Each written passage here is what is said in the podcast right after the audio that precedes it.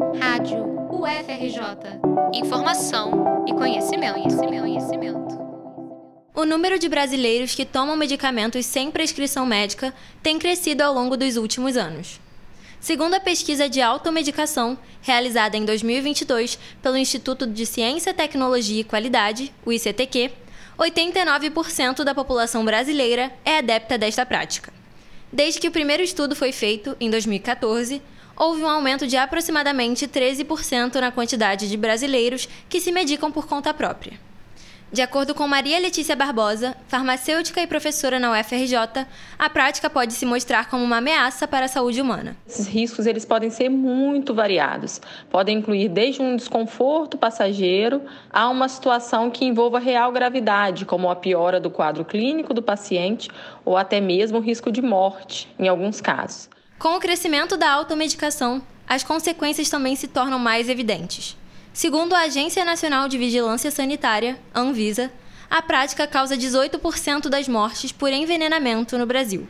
A médica Nazaré Sampaio conta quais são os principais efeitos do consumo indiscriminado de medicamentos. O principal é o risco da intoxicação, o qual pode ser visto em curto e longo prazo, dependendo da medicação e o tempo de uso.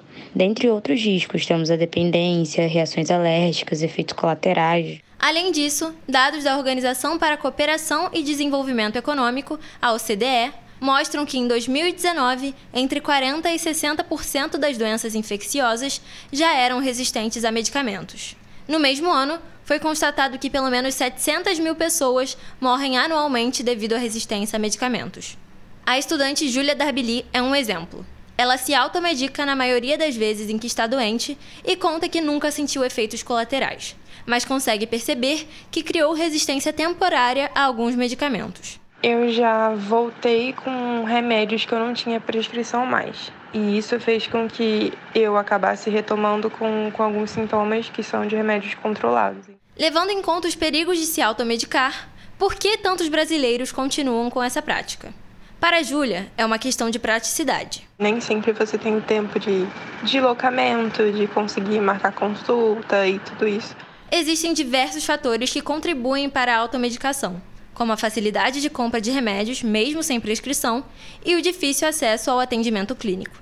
Mas a médica Nazaré Sampaio destaca também a falta de orientação e o incentivo da mídia.